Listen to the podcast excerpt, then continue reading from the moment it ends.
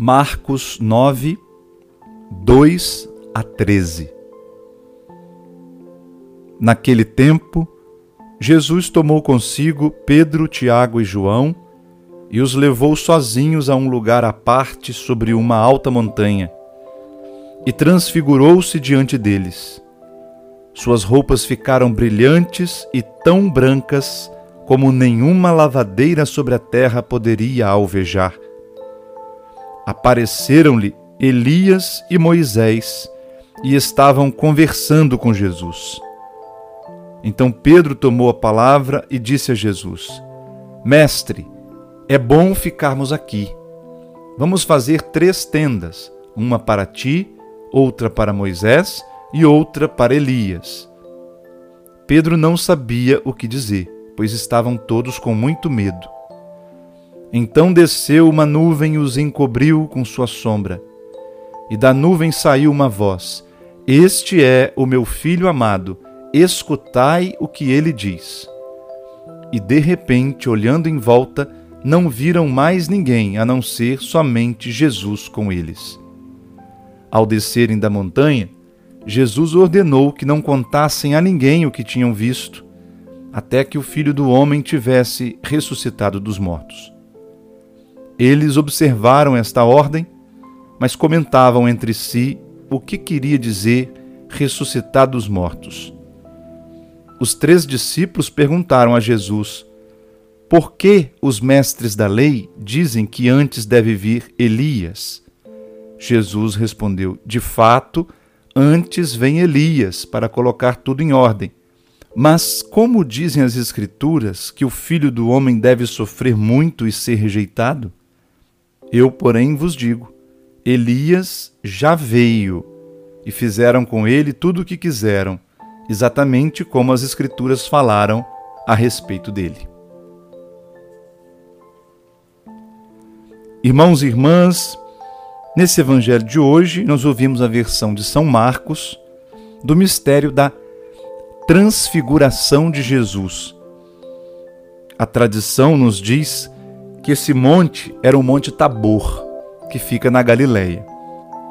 E nós vamos entender o motivo pelo qual o Senhor mostrou a sua glória se nós ouvirmos o evangelho de ontem, em que nosso Senhor diz: Quem quiser ser meu discípulo, renuncie a si mesmo, tome a sua cruz e me siga.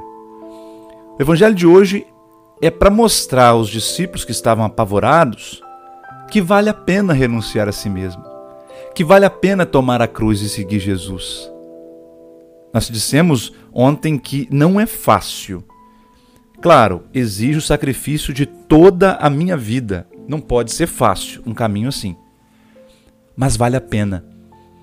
Essa é a grande questão. Nós humanos estamos dispostos a fazer coisas difíceis desde que valha a pena. Quer dizer, desde que o que virá depois como resultado seja maior do que a dor e o sofrimento da renúncia.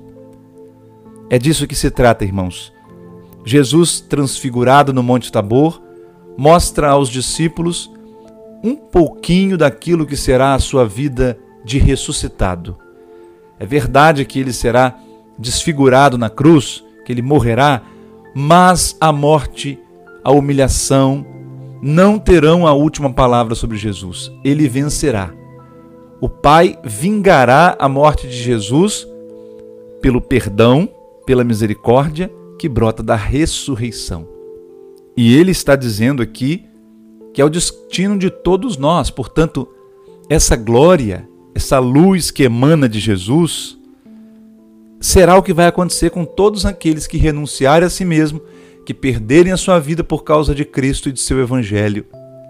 Vale muito a pena apóstolo Paulo diz que o coração humano nem sequer imaginou o que Deus tem preparado para aqueles que o amam.